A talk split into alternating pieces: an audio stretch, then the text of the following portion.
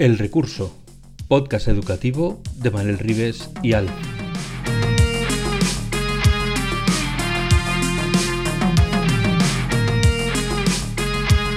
El Recurso es un podcast patrocinado por Golden Mac Edu, Grupo Catwin, tu especialista en soluciones pedagógicas Apple para el sector educativo. Si estás interesado en saber cómo la tecnología amplía las posibilidades de enseñanza y aprendizaje de tu centro, visita nuestra web edu.goldenmac.es.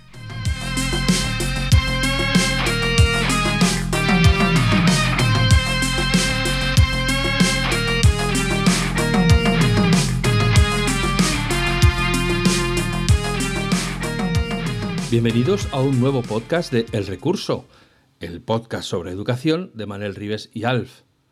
Hoy venimos en un número especial haciendo balance del año que ha terminado y para desearos un muy feliz 2023 lleno de recursos. Hola Manel, ¿qué tal estás? Buenos días, buenas tardes, buenas noches, en este orden concreto, eh, que empezamos Buenos un nuevo años año. también. Buenos años Buenos para todo el mundo, para todas las personas que se dedican a la educación y de todas las personas que viven de la educación, aunque no sean profes ni profas, porque siendo familia, tío, sobrino o alumno también vives de la educación. Así que, como dice Alfonso en este 2023, que es una forma muy sajona de decir el número, Mm. eh, esperamos eh, comenzar con, todos vosotros mostrando lo que, lo que ha dado de sí el recurso durante estos meses del 2022 que ha nacido y, todo lo que nos queda por delante. ¿Tú cómo, cómo lo ves, Alfonso? Pues yo veo que empezamos, eh, bueno, como se suele decir, con una misión muy clara que era dar eh, un- una voz a aquellos que están haciendo cosas interesantes, importantes, innovadoras, diferentes, que reúnan tecnología y educación. Esa era, bueno, nuestra misión. Y la visión que teníamos era hacerlo dándoles la voz, no contándolo tú y yo, venga todo el día pim pam pim pam, que somos un pestiño de gente que se pone a hablar y no para nunca, sino dar voz a aquellos que están en la trinchera, que son los que de verdad están sufriendo el fuego amigo, el fuego enemigo, las bombas, los drones, y les está cayendo de todas partes, y aún así están ahí dejándose la piel. Entonces yo creo que eso que como visión y como misión era muy estimulante, que es por lo que nos lanzamos a ello, pues a lo largo de estos meses nosotros también hemos tenido nuestro aprendizaje, hemos tenido también que encontrar nuestra voz, nuestra manera de hacer. Yo creo que desde los primeros que hicimos hasta los que estamos haciendo ahora, hasta los episodios que estamos grabando ahora, también hemos aprendido mucho. Tenemos que pedir, yo creo humildemente, perdón a los que hicieron de Colegillos de India en aquellos primeros episodios, donde atravesamos pues, todos los desiertos de, las de la aplicación de la tecnología, de la depuración del sonido, en fin, de todo lo que es los nervios de los nuevos que quieren quedar muy bien, pero al final la pifian. Y, y aún así hemos seguido adelante porque teníamos claro lo que queríamos hacer. ¿no? Entonces, yo eso es lo que creo que a lo largo de estos meses hemos recorrido temas diversos y muy interesantes para todo aquel que esté en el mundo de la educación. No, ahora es, cuéntame tú y por favor dime que te ha gustado lo que hemos hecho porque si no... Pues eh, me he quedado pensando cuando has dicho eh, que nosotros somos los pestillos que no paran de hablar. Dice, bueno, pues el pestillo para ti y que no para de hablar para mí. Porque Eso. ese, es, ese era el objetivo que tenía yo cuando nos metimos en esta aventura, era No parar ser de capaz hablar. de escuchar. Ah. Ser capaz de Ah. escuchar y no interrumpir. Y me cuesta mucho, y me cuesta mucho. Porque yo soy de los que está en la trinchera, currando con los nanos, eh, dando formación a profes, eh, investigando, haciendo investigación acción en el aula, eh, intentando hacer transformación en mi centro. Entonces me cuesta mucho mantenerme eh, mirando a los toros desde la barrera. Imparcial. Pero, pe- sí, no, yo sé que ese objetivo no lo he cumplido desde el día uno. No, no, no soy capaz de ser imparcial. Eh, intento ser objetivo con lo que me cuentan, pero no soy imparcial, porque creo que ser imparcial es ser también parcial de alguna manera. No, no, no creo que sea que exista ese punto equidistante. ¿no? Eh, existe el punto desde la persona que lo ve desde fuera y tiene su propia visión, pero incluso así tú, que no eres del gremio, no eres docente como nosotros, la gente que pasa por aquí, eh, toda ha sido docente de alguna manera, o bien porque es de infantil, o que es de secundaria, de primaria, especialista en diversidad, eh, incluso universidad hemos tenido, profesor, algún que otro pasará, algún profesor o profesora de universidad, pero todos hemos hoy estamos viviendo de la educación desde la parte del, del, maker, del que hace educación. Y tú la ves desde fuera. Entonces es muy interesante para mí eh, que cuando nos podemos hablar de, siglas o de acrónimos o de palabrejos, tú dices, espera, un momento. Eh, para que Y damos muchas veces, por supuesto, que, que todo el mundo sabe ciertas cosas que no tiene, que no tiene por qué saber. Y, y, no, y no porque esté fuera de la educación, porque muchas veces hablamos desde la tecnología y mucha gente no sabe de tecnología, entonces le habla así, porque, eh, bueno, pues utiliza AirDrop. Y, y, dices tú, bueno, a ver, la gente a lo mejor no sabe lo que es AirDrop. Yo, pues, claro. pues tienes razón, porque estamos aquí viviendo la tecnología como si fuese agua, pues AirDrop, pues, chico, ¿qué quieres que te cuente? Esto, esto ya lo tenías que saber. Pues no, no lo tenía que saber. Las cosas no se tienen por qué dar por sabidas. Y es algo que muchas veces hacemos, eh, hago yo personalmente sin darme cuenta. Y también me sirve para para reflexionar. Todos estos episodios que hemos hecho, hemos hecho un viaje... ¿Cuántos llevamos ya? ¿30? Más de 30, ¿no? Pues, Más de 30 no, no los he contado, pero sí, sí. Pero si llevamos aproximadamente nueve meses, 9 por 4, pues 36 de llevar más o menos. Pues eh, ya llevamos 36 episodios. Eh, todos han sido para mí diferentes. Creo no he, no he tenido nunca la sensación de que en 36 episodios eh, me haya dicho a mí mismo, esto ya lo hemos tocado, o esto ya lo hemos hablado, o este punto de vista ya se ha visto. Tengo la sensación de que todo ha sido continuamente nuevo. Y aunque todo gira alrededor de la educación, y, y hombre, tenemos episodios que han salido más interesantes que otros, es imposible que todos salgan súper guay del Paraguay, y ya no es del punto de vista técnico, sino incluso la temática y, cómo interactúas. Pero yo tengo algunos que realmente a mí me han tocado dentro. Me han tocado dentro por, por, muchas cosas, ¿no? Yo, a ti, si te digo ahora uno, ¿cuál, cuál, ¿cuál dirías tú? Uno que digas tú de repente, pues me acuerdo de, de, esta persona que, con la que hablábamos y, ostras, me hizo pensar. Yo tengo una persona muy concreta que, que, que, Hombre, a mí, cuando te lo digas tú dirás...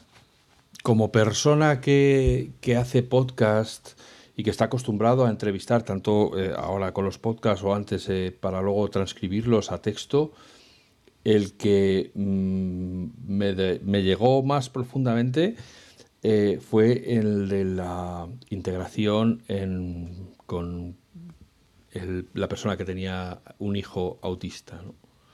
Estamos pensando en el mismo. Que, que dijimos, hola, ¿qué tal estás? Y prácticamente no tuvimos que decir nada más porque ella además lo contó que daba gustos. O sea, porque claro, hay gente que le dices, no, me voy a pasar una hora hablando. Y, bueno, ya te dan ganas de salir por la puerta, ¿no? Pero es que empezó a hablar y va enlazando unos temas con otros con una narración tan seguida, tan fluida, tan, tan bien explicada y, que contaba tan perfectamente los retos que tenía y que se enfrentaba ella como madre y su hijo como persona eh, con, con, autismo. Sí, con TEA, tenía TEA, básicamente. Eh, que aquello como, pues eso, me pareció brutal, ¿no? Y luego yo, claro, he aprendido muchísimo a lo largo de estos, los he contado, eh, llevamos 32 episodios. Eh, hemos yo he aprendido muchísimo porque, bueno, he descubierto que hay cosas que yo hacía cuando daba clases que no sabía cómo se llamaban y que las hacía así porque me salían de esa manera y que estaban bien hechas y luego he descubierto que podría haber hecho muchas otras cosas de otra manera que probablemente hubiera mejorado mucho la implicación de los, de, los que tenía a mi cargo, ¿no? Pero, pero yo creo que todo aquel que le interese la educación y las nuevas tecnologías, a lo largo de estas horas eh, de formación, desde aquel primer episodio con Lorea eh, sobre, sobre el socio emocional, la sí, tal, eh, que luego continuamos con, el psicólogo, con, con Thais Alonso, como con la atención plena y, y, bueno, que es que es que hemos recorrido muchos temas, la inclusión, que hicimos episodios de inclusión auditiva, inclusión visual, eh, la inclusión cognitiva, que es este que mencionábamos antes. Todo aquel recorrido que hicimos sobre las aplicaciones que complementaban de alguna manera, que ayudaban, que extendían, que, que, daban, alargaban el, alcance de los profesores con, con eh, ThinkLink, con Geniali, que sigue sonando eh, en, con la oferta en, nuestro, en nuestro podcast, ¿no? Con Edpuzzle, con Matific. Eh, y luego acabamos que quiero en mi cabeza cerramos esa primera parte, esa primera, eh, ¿cómo diría yo? Esa, esa ametralladora de contenidos que habíamos arrancado con el recurso, eh, con, explicar todo lo que aportaba el iPad, con las aplicaciones que, trae incluidas gratuitamente, con todo lo que permite hacer con Keynote, con eMovie. Ah, también me gustó mucho la, charla sobre Visual Thinking, eh, con el uso del Apple Pencil. O sea, eh, GarageBand. Y, aquella, y aquel episodio de GarageBand que siempre decíamos que era como, bueno, la música, pues para los que saben música. Y ciertamente nos, bueno, con Lucía eh, podíamos ver cómo se podía hacer muchas cosas sin, sin, ser música. Que me puse yo a tocar allí y, a poco revientan los micrófonos y los altavoces de los ordenadores. Pero bueno, al final salió, gracias a GarageBand conseguimos que aquello sonara un poco, ¿no? O sea que, sí, que yo, realmente... creo que dejamos planteado eh, que eso, cuáles eran nuestras intenciones. ¿no? Cuando acabamos de hablar del iPad como herramienta tecnológica, como la navaja suiza de la educación que podía desdoblarse en lo que el profesor, en lo que el educador necesitara, ahí yo creo que dijimos, bueno, esta parte, este volumen tiene coherencia. Bueno, yo cuando te dije una persona que en la que te venía a la cabeza, eh, yo estaba pensando en la misma, en, la, madre de, este niño Tea, eh, una madre, pues una madre luchadora, pero realmente es que lo era, ¿no? De, trabajar con, con, su hijo y, trabajar en el sistema para que el sistema se transformase. Y eso creo que es de una batalla súper dura, porque los que vivimos en el sistema sabemos que es muy difícil cualquier mínima modificación es, es, No digo que es imposible, porque esta mujer ha demostrado que no es imposible, pero que, es un trabajo muy duro y, y de muy, pocos, eh, muy pocas gratificaciones si estás buscando algo más allá que ver a tu hijo crecer. Que ya me parece eh, tremendo, ¿no? De positivo. Pero como busques otra cosa, ya es difícil, porque el sistema está pensado para, para que no se generen de forma eh, interna por osmosis de, de, abajo arriba, cualquier cambio, es muy complicado. A mí eso me, llegó muy adentro ver a esa madre eh, generar ese cambio que todos deseamos ser parte. Cuando hablas con los profes, porque esta última parte que hemos hecho hablando con profes de, de primaria, de secundaria, incluso de universidad, viendo los cambios transformativos que puede tener lugar en la escuela, en la escuela como sistema educativo, no, no, no con la escuela mm. de, de 6 a 12, sino que hay cambios, cambios transformativos que suceden de los 3 a los 6 años, que suceden en primaria, suceden en secundaria, incluso eh, en la universidad. Y, y, yo creo que, aparte de este caso de esta mujer, de esta madre, los casos de los profes, los casos de los profes, es, me parece... Mm, quizás es porque a lo mejor los, los conozco a casi todos personalmente y, ya tengo una imagen de ellos, eh, porque he hablado muchas veces con ellos, he discutido en el mejor sentido de la palabra, de, intercambiar opiniones, pero a mí me, llegan dentro el, episodio que hablamos con Javi García, el exdirector de Viña Grande, y cómo había transformado su cole y cómo eh, los dos tenemos hablado muchas veces. De hecho, nos hemos pasado documentos de, oye, pues mm, utiliza esto que a mí me ha funcionado en la escuela, a ver cómo te funciona con tus profesores, eh, pásame lo que has hecho tú, a ver cómo puedo meterlo en mi cole, a ver cómo funciona. Eh, eso de lo más bonito que hay, mm, ver cómo ha transformado. Me acuerdo de José María, José María Ruiz, un instituto, porque siempre dice, esto solo funciona en infantil, o funciona en primaria y tienes a, José María Ruiz o a Tony Solano que trabajan en secundaria y mm. hacen cambios transformativos brutales. Eh, y a nuestro querido director del Santo Domingo, a Oscar, que también trabaja en un centro que tiene eh, infantil, primaria y secundaria.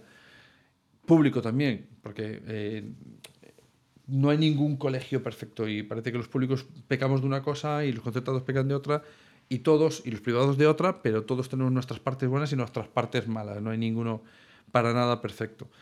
Y pero que en todos ellos se intentan hacer cosas realmente de valor. Y quizás tengo la sensación de que eh, se ve mucho más la pirotecnia, se ve mucho más lo artificioso, lo, que vislumbra, lo que, lo que ilumina, y no se ve tanto el trabajo del día a día. Es como, últimamente yo lo pensaba, de, del valor que se le dan a los profes que hacen los superproyectos. Un superproyecto, hace un proyectazo que bueno, trasciende, llega muy lejos, está muy bien, evidentemente tiene muchísimo potencial, pero si te fijas en esta gente que hemos invitado, son gente que no, no tiene un bagaje de haber, hecho un proyectazo del copón, que ha, que ha, salido en medios de prensa, que ha salido en las noticias porque es un proyecto que, que aúna de una forma increíble la tecnología, sino que son el, el, el trabajo del día a día, muchas veces gris, pero que están ahí, ¿no? Por ejemplo, me acuerdo cuando invitamos a Noelia, la de diversidad auditiva, que yo la conocía por el proyecto que tengo de, de Merezco una calle en VR, en realidad virtual, y me había pedido el material para que fuese en la, en la maleta a su cole para trabajar, para hacer su, su parte del proyecto. Y, y, ahí fue donde la conocí. O sea, no tenía ni idea de esta mujer y resulta que tiene una forma de trabajar con los nanos, con el iPad, con nanos sordos, con los que realiza eh, desde programación, trabajo en audiovisuales. Y dices, ostras, esta mujer, esta mujer tendría que estar saliendo en muchos sitios porque hace cosas, muchas cosas de valor. Y a lo mejor no tiene ningún super proyectazo, pero es que el día, día a día ya es de su super proyectazo. Es que cada día es un super proyecto, claro, claro. y, yo creo... y me da mucha pena eso. Sí, además yo querría para nuestros amables y pacientes oyentes que están ahí semana tras semana escuchándonos, querría decir que también hemos hablado de temas precisamente para eso, para todo aquel que esté eh, bregando en el día a día que de alguna manera se sienta eh, equipado con herramientas para poder liderar, que es una cosa que tú has mencionado varias veces en las entrevistas, que sin duda no es un camino de rosas, no está todo preparado para que esto sea un paseo y fácil de, de implantar y por lo tanto el que decide marchar al frente y decir yo me voy aquí a pegar tiros, porque creo en esto, porque creo que esta, que esta batalla merece la pena ser librada, pues necesita eh, sentirse acompañado y al mismo tiempo mirarse en los ejemplos de otros. ¿no? Y nosotros a lo largo de estos meses nos hemos querido fijar también en todos esos que están dando el callo y que están liderando con el ejemplo. Y tenemos episodios, pues eso, cómo mejorar día a día como educador. Así se, eh, qué significa liderar un centro educativo el ejemplo de liderazgo del IES Cartima, liderar un centro singular, que lo hemos publicado hace muy poco tiempo, ¿no? Entonces, bueno, yo creo que aquel que está buscando y que quiere hacer cosas, que es lo que nosotros queríamos cuando empezamos, puede encontrar a lo largo de estos minutos de charlas con expertos, con profesionales, con educadores, recursos para poderse meter sabiendo que no, que bueno, que sí, que puede haber arenas movedizas, que puede haber pantanos, que con certeza hay cocodrilos, pero aún así se puede llegar a la otra orilla y además, bueno, cuando miras hacia atrás puedes decir, pues estoy orgulloso de lo que he hecho, ¿no?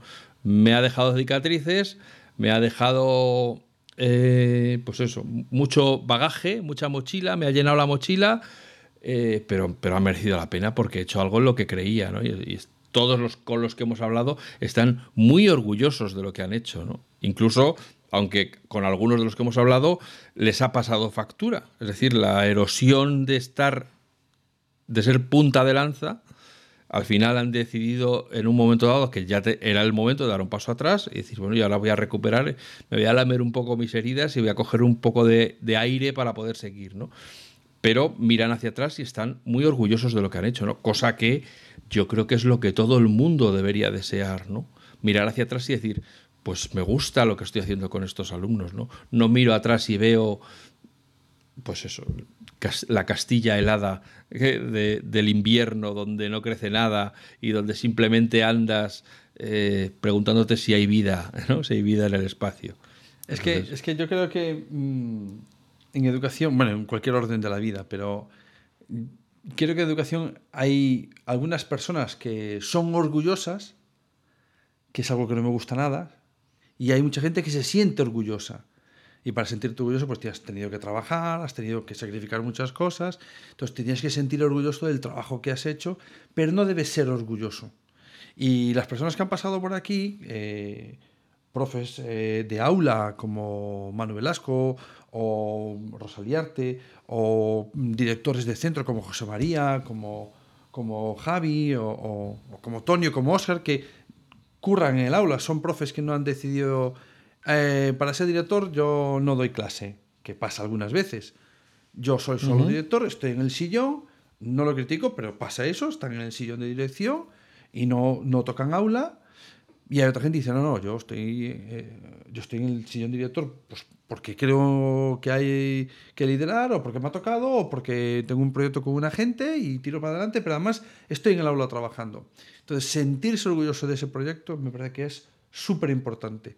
Y además, fíjate que yo diría que de las personas que hemos traído, estas personas que hemos nombrado, eh, tienen una característica en común, o sea, eh, Javi, Oscar, eh, hablas con ellos off the record, eh, Tony, el, último que hemos sacado, y mucha más gente con la que hemos hablado, profes de aula. Y para mí tiene una característica, o dos características comunes, comunes que es, eh, ¿me voy a arriesgar? Mm, como dices tú, hay, hay, suelo fangoso, no sé hasta dónde me voy a hundir, pero estoy dispuesto a tirar del carro y oye, fue solo fangoso, si tiramos muchas personas del carro, pues se puede salir mejor que si tiro yo sola. Y luego la humildad. Son unas personas que mm, podemos decirlo porque, mm, porque ahora mismo ninguna de esas personas está aquí delante, entonces lo podemos decir tranquilamente de que lo que han dicho, lo que han dicho antes del micrófono o off the record, su forma de hablar, su forma de decirnos las cosas no ha cambiado un ápice eran exactamente igual de, buenas personas. Y yo creo que esas son unas características eh, que, valoramos poco en general en la educación. En general en la sociedad, ¿no? A la buena persona parece que no se le valora. Se valora si gana mucho dinero, se le valora si tiene un puesto muy alto, se le valora, pero el, ser buena persona parece como, que no, bueno, vale, bien, y, y yo creo que es un valor que hay que, hay que rescatar el valor de las buenas personas, las personas que trabajan y que no y que te tratan bien y que tratan con educación y que te tratan con cariño a los nanos eh, y a los adultos, eh, el ser buena persona que yo no me veo invitando a un superstar que sé que me va a hablar diferente antes del micrófono que cuando está el micrófono encendido. No, no, no puedo. No, no, no soy capaz de hablar con esa persona. Y hay gente que cambia, que modula su forma de hablar, que, sabe cuando está delante de los medios o que está delante de un lugar donde se le va a escuchar y que no. Y yo creo que esa es una característica de la gente que hemos invitado que tengo la sensación de que se respeta o se, o se, mima, se mima poco esa característica, pero para mí es fundamental. No había ese dicho de no puedes ser buen profesional si no eres buena persona. Yo no sé si es cierto, pero yo necesito que vayan las dos de la mano. Yo, para otra de, aquí, sí. Otra de las cosas que tú me preguntabas antes, que, ¿qué cosas te han quedado? Digo, bueno, pues ahora me está viniendo a la cabeza una cosa que sí que me ha quedado y que estoy convencido que lo repetiré muchas veces en, en las conversaciones que tenga, es que para ser creativo, y esto vale tanto para educadores como para educandos, para ser creativo hay que aburrirse. Sí, que lo dijo hace poco un, uno de nuestros entrevistados, que ya no recuerdo quién fue, pero eh, ya lo habían dicho antes otros, ¿no? Y, mirando a mi vida, es verdad que necesitas estar sin hacer nada para poder pensar cómo puedes hacer las cosas mejor. Si vas siempre con la lengua afuera, si vas siempre tarde, si vas siempre eh, a tope, es muy difícil que pienses en cambiar la rutina porque no tienes tiempo de... No te puedes permitir ni siquiera el lujo de fallar, ¿no? Porque ya, ya vas tarde. Entonces, yo creo que esa, esa necesidad de buscar el tiempo, eh, la soledad, el no hacer nada, el saberse estar sentadito quietecito, que es algo que le decimos mucho a los niños, pero que luego los mayores que, ah, nos cuesta mucho.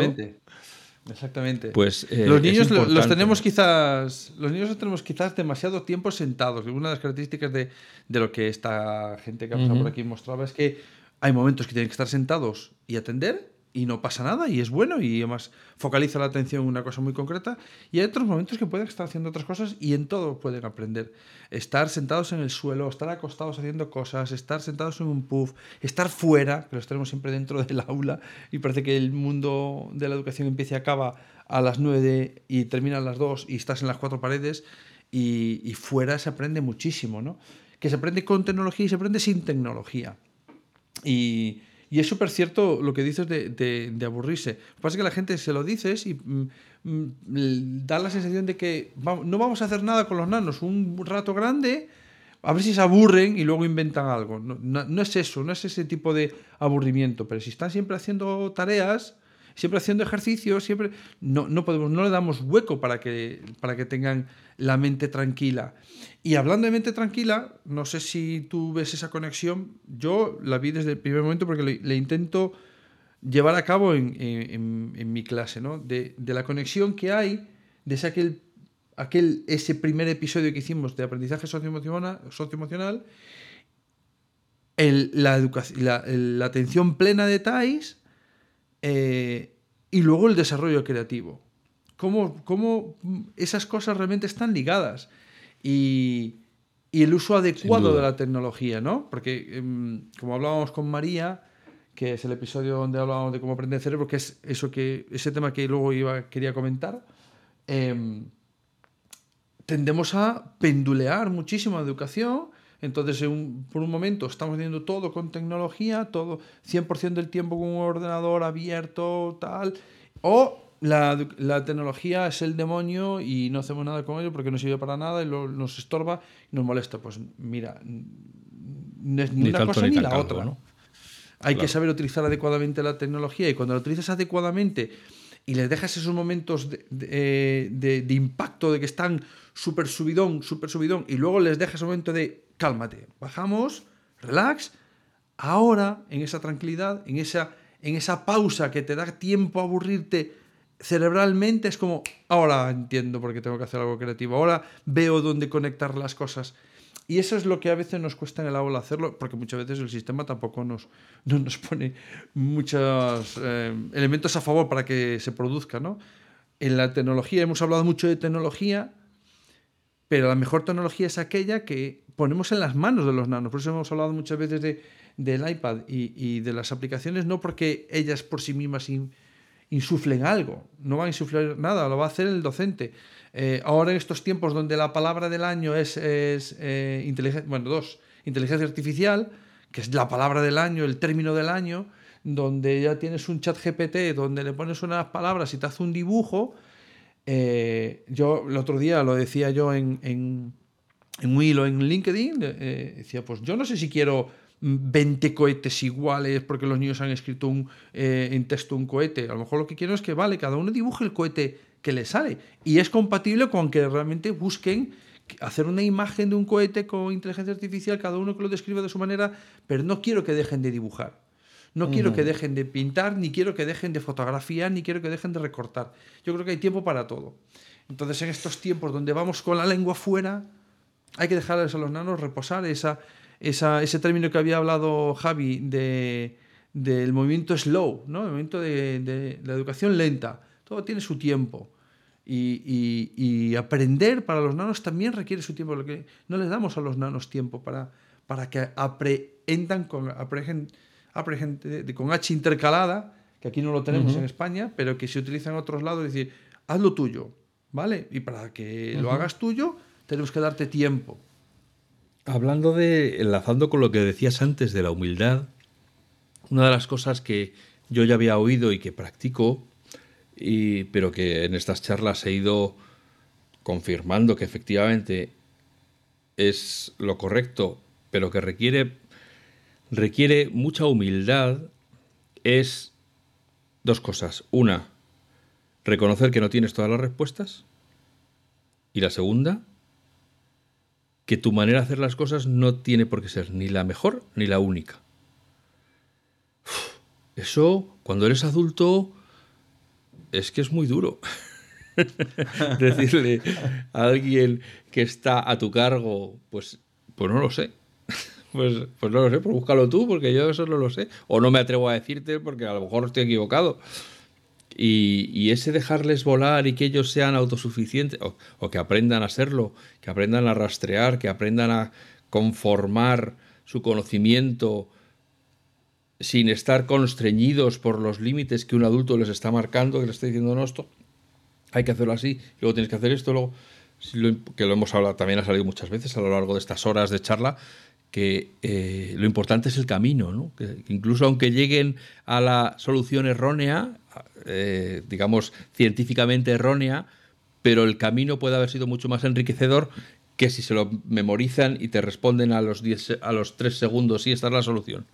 Y no han aprendido nada, simplemente han aprendido a, a, dar la solución correcta. ¿no? Entonces, bueno, pues eso yo creo que también es una de las enseñanzas que se pueden aprender a lo largo de estas charlas, eh, que si la más gente la aplicara a lo largo de su vida, yo creo que a todos nos iría mucho mejor, ¿no? Sí, y para terminar de hablar sobre este tema, eh, va además enlazado con lo que nos explicaba María, porque uno de los elementos que más ha cambiado en los últimos 20 años es lo que conocemos sobre el cerebro. Yo, llevo leyendo de, neuro ya unos cuantos años. De hecho, me acuerdo de comentarlo con Coles eh, mucho antes de que saliera todo el movimiento neuro, porque me parecía que era fundamental, porque yo no había tenido esa enseñanza eh, cuando había hecho la carrera, ni mucho después, ni en las formaciones que había tenido después. Y lo cierto es que aprender cómo funciona el cerebro es fundamental, porque es, digamos que el, el motor que tú quieres encender y que carbure, y no sabes por qué lado tienes que meterle la gasolina ni cuántas, si lleva 98, si lleva super, si, si tiene, no tiene plomo, si tiene... No sabes, realmente vas un poco a ciegas. Y es fundamental conocer cómo funciona el cerebro y, y qué elementos puedes tocar para sacar lo máximo. Y uno de esos elementos que intuíamos eh, y que tiempo después se ha venido corroborando que era lo idóneo, era dejarle al cerebro que hierre, que falle, que haga errores. Porque errar es la, una de las formas más potentes eh, de aprender. Y no pasa nada. Es, yo hace años había hecho una frase que era positivizar el error. Darle la vuelta al error y positivizarlo. Darle ese valor significativo de aprendizaje. No decirle mm, barbaridades a alguien que no hace algo bien, sino mostrarles por qué no está bien y enseñarles cómo sería una de las posibles formas de llegar a una solución o ayudarles a que él descubra su forma de solucionar. Entonces el error tiene otro valor completamente diferente. Y, eso es fundamental, conocer cómo funciona el cerebro es fundamental. Y yo creo que enlazando, fíjate, hemos dado unas vueltas sin querer, porque desde luego nuestro dibujo inicial no, no existían estas vueltas, pero se puede conectar perfectamente en este mundo interconectado el mensaje de cómo funciona el error, ¿vale? De que decía María de educar, y, de hecho lo, tenemos asimilado así muchos profes, ¿no? De educar no tiene que ver con el resultado inmediato que me vas a dar cuando yo te pregunto, te hago un examen o te ponga en disparadero, sino educar en mayúsculas tiene que ver con el impacto a muchos años vista. Yo siempre decía, ah, cuando doy una charla, siempre le digo a la gente, eh, un médico te pone, te da una aspirina, te da una medicación y tú automáticamente tu cuerpo empieza a generar todos los cambios para introducir esa medicación en tu, en tu sistema y, mejorar. Si no mejora, te doy otra. Buscaremos la adecuada. Pero en educar, cuando educas, cuando estás ayudándoles a crecer, las cosas que haces ahora tienen una repercusión durante muchos años o hasta que son más mm. adultos no vas a ver ese cambio. Así que ese impacto del que hablaba María, que es a largo plazo, tiene mucho que ver con ese movimiento slow que decía Javier también, ¿no? De tengamos calma porque esto es, es una carrera de fondo, es una maratón de 42 kilómetros y 100 metros y, y, no vale la marca que tú tengas a los 5 kilómetros porque lo importante es lo que tú vayas construyendo a los 5, los 10, a los 15, a los 20, a los 30, porque es toda tu vida. Mm. Y eso es muy importante, nos da, da una sensación de calmaos todos, que esto no va de lo que consiga el examen de pasado mañana, sino de lo que consiga crecer a lo largo de todos sus años. ¿no? Y a mí me parece de lo más bonito y, y, aún nos queda mucha gente por, por, por pasar por aquí. Tengo muchas ganas de traer, ya hablando del 2023, como, como dices tú en, español, pero el 22-23, de traer a gente para que nos hable eh, qué hacer en las escuelas y también qué pasa después de la escuela, qué pasa después del sistema educativo, porque todos trabajamos y es algo que, me, que por, por mi vivencia personal he tenido muchísima suerte y con las formaciones que realizo y con la gente con la que colaboro, pues mm, he tenido la suerte enorme de ver las cosas desde otro prisma y hay gente que está después de, ese sistema educativo diciendo, bien, ahora recibo yo vuestra mercancía, ahora recibo vuestros alumnos y alumnas, ¿y qué saben hacer? ¿Y qué necesitan? ¿Y qué necesita el empleador que mm, los va a contratar? Porque esto también va de crecer como persona, pero oye, es lógico que también que aparte de, crecer como persona, quieres tener un futuro laboral, que para eso también los educamos, ¿no? Para que tengan un futuro laboral autónomo, ¿no? Y a mí siempre me ha interesado en qué conforma eso que se llama educación para toda la vida. Porque es una frase muy bonita, pero ¿qué significa eso? ¿Qué forma tiene? Eh, ¿En qué se traduce a nivel diario? Así que veremos eh, cosas que nos, mm, bueno, nos dirán la gente del otro lado del espejo qué es lo que ve cuando se ponen estas personas a la cama. Cuando el sistema educativo. Sí, sí, sí. Yo creo, eh, yo, bueno, hemos hablado antes de, empezar a grabar que lo íbamos a hacer ligero, entonces yo creo que ya vamos a ir ya acabamos plegando. Pero yo sigo, o sea, para empezar, eh, por si acaso alguien lo duda, estoy muy orgulloso de estar haciendo el podcast del recurso. ¿Te sientes eh, orgulloso? me, siento orgulloso. Miro hacia atrás y digo, esto que has hecho, he, visto, y, vio Alf que era bueno, ¿no? entonces, eh, yo estoy muy orgulloso porque creo que son episodios, son charlas que se van a poder escuchar este año nuevo que estrenamos el 23, se van a poder escuchar el 24, se van a poder escuchar el 25, porque esto va a seguir de actualidad y va a seguir sirviéndole a gente, ¿no? Lo cual, como persona, como hacedor, junto contigo, Manel, pues es una cosa que te da orgullo, ¿no? El decir, bueno, es que dentro de cinco años todavía me encontraré con alguien que diga, joder, pues yo escuché un episodio tuyo con tal y, jo, cómo me sirvió, ¿no? Eh, y me gustaría que aquellos, o sea, a lo largo de estos meses hemos alcanzado a miles de personas, miles de personas que han escuchado nuestros episodios. Me gustaría que si, si alguien piensa que es bueno para ella escucharlos, me gustaría que hicieran también, como se decía antes en el mundo Apple, evangelismo, que, que dije, cuantas más personas haya convencidas de que hay que saber, perdón, de que hay que saber traer la tecnología a la educación, que esto puede ayudar a que los niños se impliquen a, mejorar el rendimiento, etcétera, pues más fácil va a ser para todos aplicarlo. ¿no? Entonces me gustaría que se, que se eh, extendiera la voz, que se corriera la, voz de lo que estamos haciendo para que la gente, para que más gente lo conozca. Y luego, por supuesto, que todo aquel que tenga una idea o que tenga un proyecto o que esté haciendo algo diferente, del cual nosotros podemos no tener noticia, que se asome a nuestras redes sociales o que se asome a, nuestro, a nuestros correos electrónicos para decir, contarnos lo que está haciendo y estaremos encantados de darle voz en nuestro podcast porque es de lo que vamos, de dar recursos a la gente que quiere hacer cosas diferentes, que se quiere salir de la línea y que quiere, mm, pues básicamente estar en el siglo XXI y no en el siglo XVIII. No sé si me queda un poco dramático. Pero bueno, así es como lo bueno, es, el primero de año que hacemos, así que vale, vale, vale para el primero de año. Como has dicho tú, no, no, no vamos a hacer eh, hoy el episodio, siempre hacemos el episodio de una hora, pero de verdad, eh, oyentes del recurso, recursillistas, que no es que tengamos un cronómetro para hacerlo de una hora, es que cuando mentalmente lo hemos hablado muchas veces, mm, cerramos el tema alrededor de la hora porque es como realmente lo, sentimos, pero no para nada estamos mirando el reloj. Pero hoy sí, hoy queremos eh, terminarlo lo antes posible. Ya hemos hablado de las suficientes cosas como para darlo por terminado y la idea es ah, llegar a más gente, llegar a más gente y que, haya más gente que tenga cosas interesantes que contarnos. Oye, pues mira, conozco a alguien que trabaja de esta manera o tiene un, este proyecto, me parece súper interesante y nosotros, eh, vamos, nos encantaría poder llegar a, a, personas que, de las que no conocemos y que hacen algo de valor eh, para la educación y no tienen por qué ser solamente docentes.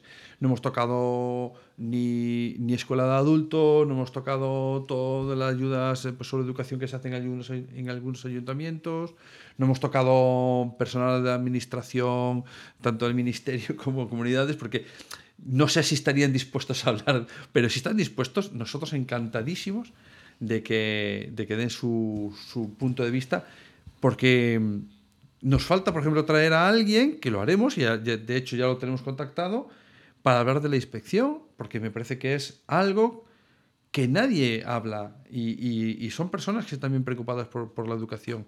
Y es importante tener también su punto de vista. Así que como esas personas seguro que hay más que ni siquiera se nos han pasado por la cabeza que tienen algo que, aportar, así que nos lo hacéis llegar y nosotros encantadísimos hablaremos con ellos. Yo por mi parte nada más, daros las gracias por, los episodios que llevamos del 2022, y no sé, que me estaba manía de hablarlo así, del 2022, y, y, esperando ya que tengamos muchos más episodios por delante en el 2023. Alfonso, como pues siempre, sí. despides tú. Eso es. Eh, empezamos esta andadura del recurso el 20 de abril del 22. Eh, estamos, pues eso, a a punto de cumplir el, tercer trimestre y ha sido un camino muy interesante, muy intenso, donde hemos encontrado mucha gente que nos ha ayudado, que nos ha aportado gratuitamente y con una generosidad que hay que reconocer sus conocimientos, su tiempo y su disponibilidad. Mm, podéis estar absolutamente seguros de que Manel y yo vamos a seguir trabajando continuamente para encontrar nuevos temas y nuevas personas que vengan a contar sus experiencias y desearos que este año os sea muy propicio, que esté lleno de felicidad y que venga cargado de buenos proyectos para todo el mundo. Que seáis muy felices y nos escuchamos de nuevo muy pronto. Gracias. Adiós, recursillistas. Podcast patrocinado por Golden Mac Edu, Grupo Catwin, tu especialista en soluciones pedagógicas Apple para el sector educativo. Si estás interesado en saber cómo la tecnología amplía las posibilidades de enseñanza y aprendizaje de tu centro, visita nuestra web edu.goldenmac.es.